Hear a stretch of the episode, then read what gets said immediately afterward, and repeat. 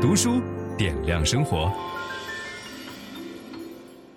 双减以后，大家发现我们不能够轻易的把孩子扔给辅导班了，所以每一个家长身上的责任其实变得更重了。家长自己的学习和进步将变得越来越重要。那为了能够帮助更多的家长知道说怎么样适应这个环境，让更多的家长能够学会去更好的帮助孩子解决学习的问题，我们今天找到了一本非常有意思的书，叫做《给孩子的五顶学习帽》。我们欢迎付丽萍老师，欢迎您。啊，谢谢潘老师。傅立平老师是我们樊登读书新父母的教育专家哈、专门为我们解决教育问题的。呃，您是怎么想到写这么一本儿无顶帽子的书的？嗯，其实这个特别重要的一个原因，就是因为我接触了特别多的家长啊，嗯就大家都有一个共同的困扰，就是能够希望帮助孩子，让孩子第一自觉点儿，嗯，第二就是学会学习，因为这个毕竟对孩子来讲，尤其进入小学之后嗯啊，其实是家庭矛盾的重要的这样的一个因素啊。对，那我们在做这个书的时候，其实特别重要的问题，就很多家长问我说：“傅老师，我们家孩子这样这样的一些学习问题，但他都是单个的问题。”然后我们在做研究的时候会发现，其实孩子如果是在自主性和学习力上有问题，它其实是一个系统问题。嗯所以我会把它设置成这个五个维度啊、告诉您说的大家这个我也有感受，嗯，家长看到的是表象，对对是我的孩子注意力不集中对行为哈，啊，我的孩子老丢三落四，嗯嗯嗯我的孩子不喜欢写作业，对嗯呃，或者我的孩子调皮捣蛋，这都是表象。对但是因为家长不是专家，他也对嗯没有这方面的知识，他看不到这个系统。是的，看不到这个深层的孩子到底这需是要什原么。啊因。我们讲冰山下面的原因到底是什么？对，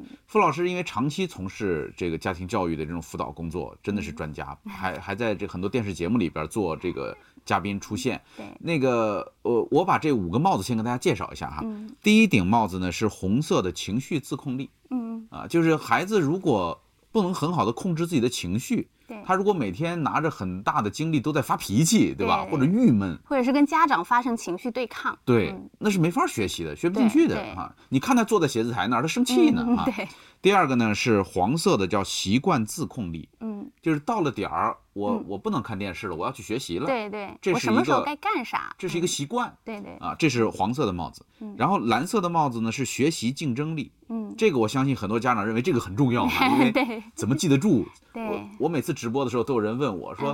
嗯超级记忆力怎么打造？ 我觉得这个特别好玩 儿，我就经常说不需要，我不需要打造超级记忆力，嗯正常的记忆力足够了，对吧？足够足够，然后白色的帽子叫做内学驱习力内驱力对啊，就是你发自内心的对，自这己有没有有意愿？有好奇心，对想对学这个东西。嗯，最后一顶黑色的叫做学习抗逆力，就对，有时候会遇到低谷哈，这对嗯样。您先讲哪哪顶帽子？我先讲内驱力，好，嗯，因为嗯，我们讲经常有家长问说，哎，孩子不自觉，嗯孩子不愿意，其实他最重要的问题，他其实是没有解决内驱力的问题。嗯我们把孩子的人生形容成一辆车的话，嗯那首先你要解决的就是发动机的问题，就是内驱力是孩子未来人生的这样的一个发动机。如果这个问题没有解决的话，就是我们讲俗话讲叫“千金难买我愿意”，嗯就是我想去做的一件事情，我肯定想尽千方百计。但如果没有解决内驱力的问题，就是你天天在后面催孩子呀，你不可能二十四小时盯着他，对对吧？你也不可能一辈子盯着他。那如果没有解决这个问题，其实孩子的这个自主学习力的问题就不可能解决掉。那怎么解决呢？其实我们在这个里面，其实特别重要的是给了大家一些工具嗯啊、首先是从他的这个意愿的问题啊，还有就成长型思维，就他的思维方式问题。就有些人呢会认为说，哎，我通过努力，我是可以做到某些事的。但你会发现，有些人会说，哎，这个我不行啊。孩子也会是这样子，那我们首先解决思维方式的问题啊，然后再去解决的孩子，我们叫做他的这种归属感、自主感和胜任感的问题。就是当孩子觉得，哎，我的内在是有力量的，我能行，他才愿意去做啊。然后呢，我们会给到家长一些特别实用的一些工具。我在里面给一个家长一个很有趣的工具，叫鼓励。啊，就是平时的时候，我们家长现在年轻一代的家长，大家都会喜喜欢用正面语言。啊，那么用正面语言去夸奖孩子啊，比如说你真棒啊，你做的真好呀，啊，但是这些方式其实并不是真的在鼓励孩子的内驱力或者他内在能力，因为孩子没有感受到我的内在力量是什么，所以我们会经常告诉家长说，哎，你要学会去鼓励，甚至我们会给到句式，啊，我会给三个句式说，我看到嗯描述式的啊这个过程，我看到你昨天晚上做题做到很晚，啊。嗯对或我者看到你昨天放学回家之后，先写了作业。嗯嗯、呃我看到你自己在努力的寻找这道题的答案对，啊。是。 OK，这是第一个我看到。嗯对对，那你看到的是孩子的具体行为，孩子就会感受到说，哎，通过这样的具体行为，被我是看可到以了。嗯对对，然后第二个我们叫做感谢式，在这个过程当中，其实你跟孩子说的是，哎，谢谢你今天帮我做了某件事啊，或者说谢谢你，比如说双子女的多子女家庭的说，谢谢你今天帮我带了妹妹啊，等等，就孩子他是感觉到他做的这件事，我的内在能力，我是可以为他人服务的，对我是有能力的。那还有一类就是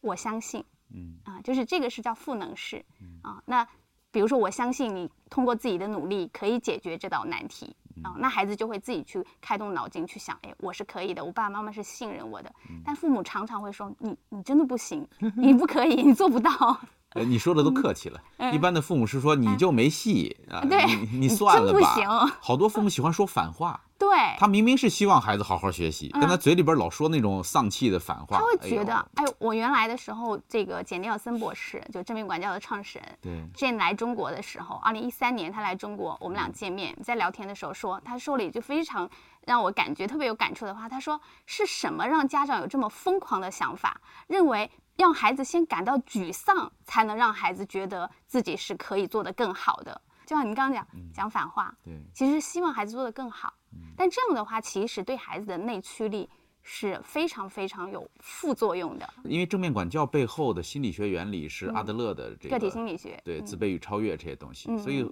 孩子要需要归属感，对然后需要有价值感，对，这两个东西你给到他，他觉得自己背后有人在看，有人支持，嗯是的啊，就有被人看见，有人会爱他对。啊，然后他自己有价值，有能力解决问题，嗯对他的内驱力才能够被调动。是的，嗯然后我们在讲内驱力的时候，其实还有一个就是要帮助孩子确立目标感，嗯因为因为我们讲有了内驱力之后，你其实希望他有一个持续的成长动嗯力，所以他是要有目标感的，还有就是要有一个大的社会价值感，嗯就是我们现在这一代孩子。就是他们学习的动力不再是像我们那个年代一样，大家会说说，哎，你未来要有个好工作，你要解决生存问题。嗯现在的孩子，你用这样的话没办法激励他。不，但是我所观察到的很多家长嗯还是在说这样的话。嗯，是就的。比如说我，我跟很多家长讲，我说，哎，你嗯别把高考看得那么重，因为人生有嗯嗯很多种可能。对，他说你不知道，嗯，现在你不考一个九八五，你怎么找工作那？找不到工作就没对有生活能力 了，就是这句话，我相嗯信，就算我们今天讲这个书的时候，依然有很多家长认为说，那就是这样啊，对吧对？对，他认为这就是残酷的社会现实。嗯，